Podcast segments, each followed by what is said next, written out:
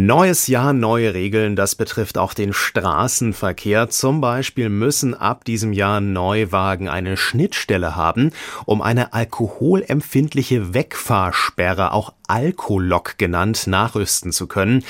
Das könnte in Zukunft Pflicht in der Europäischen Union werden. Dabei muss der Fahrer dann in ein Gerät pusten, ähnlich wie das bei einer Alkoholkontrolle der Polizei passiert. Erkennt das Gerät dann Alkohol im Atem, lässt sich die Zündung des Autos nicht starten. Der Motor, der bleibt also aus. Was das für die Verkehrssicherheit bringen würde, das möchte ich besprechen mit Siegfried Brockmann. Er ist Leiter der Unfallforschung der Versicherer. Ich grüße Sie, Herr Brockmann. Guten Tag, hallo. Dass man nach drei Gläsern Bier nicht mehr Auto fahren sollte, das ist ja eigentlich hinlänglich bekannt. Trotzdem tun es sehr viele Menschen immer wieder. Denken Sie, dass solche Alkoloks im Auto viele Trunkenheitsfahrten verhindern könnten? Ja, das denke ich tatsächlich, weil ähm, wir ja seit vielen Jahren eben nicht nur dieses Drei-Bierchen-Problem haben, sondern wir haben regelmäßig das Problem, dass wir keine trinkenden Fahrer, sondern überwiegend fahrende Trinker haben. Das bedeutet, es ist einfach nicht die Kontrolle sozusagen über sich selber da, dann zu sagen, nein, ich habe zu viel getrunken, ich darf nicht mehr fahren. Wir haben in einem sehr hohen Maße Promille, gerade weit über ein Promille, teilweise über zwei Promille, wo dann am Steuer gesessen wird. Und das könnte ein solches Gerät natürlich wirksam unterbinden. Das ist gar keine Frage.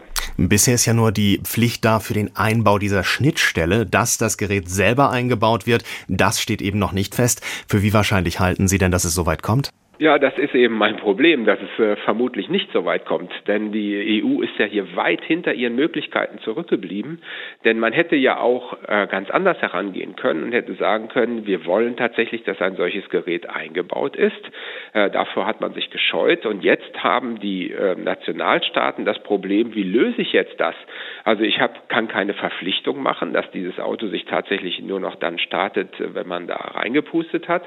Und deswegen hat man in Deutschland alles Mögliche hin und her überlegt. Kann ich es wenigstens für Leute machen, die schon auffällig geworden sind?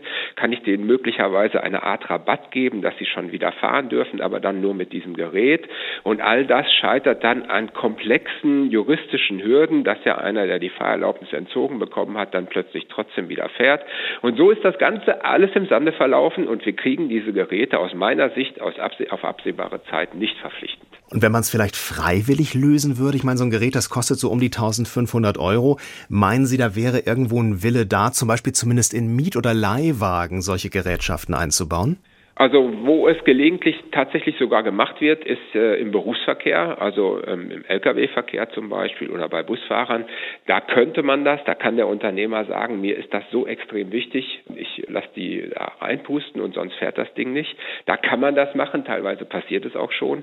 Ich glaube, im privaten Bereich wird das eher nicht so sein, denn ich sprach ja schon von den fahrenden Trinkern und die werden natürlich den Teufel tun und sich da selber dann entsprechende Ketten anlegen. Ich glaube, das wird schon der Staat lösen müssen und das wird auch die EU lösen müssen und bedauerlicherweise sehe ich da im Moment eben keinen Weg hin. Merkwürdigerweise läuft es in anderen Ländern ja doch etwas anders. Schauen wir in die Niederlande, da gibt es so eine Regelung, wenn man bei einer Alkoholfahrt erwischt wird, hat man die Möglichkeit, entweder fünf Jahre den Führerschein abzugeben oder sich eben für zwei Jahre so ein Alkolog ins Auto einbauen zu lassen. Frankreich macht es bei den Schulbussen, da ist ein Alkolog wirklich Standard in diesen Bussen.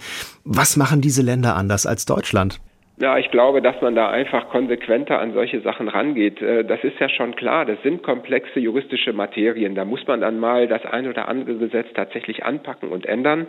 Und dann gibt es bei uns eben leider wieder so viele Hürden, äh, die da aufgebaut werden, dass es am Ende doch nicht dazu kommt. Ich finde das ausgesprochen bedauerlich und bin der Meinung, ein Alkohollock könnte tatsächlich insgesamt äh, die Verkehrssicherheit deutlich verbessern, wenn es sich in jedem Fahrzeug befände.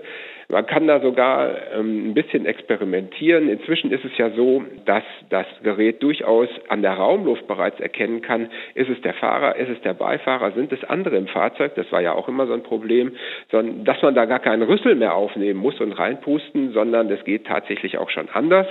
Also ich glaube, da ist tatsächlich gerade an dieser Stelle und gerade wenn man Vision Zero meint, noch ganz viel Luft nach oben und das Gerät könnte viel dazu beitragen.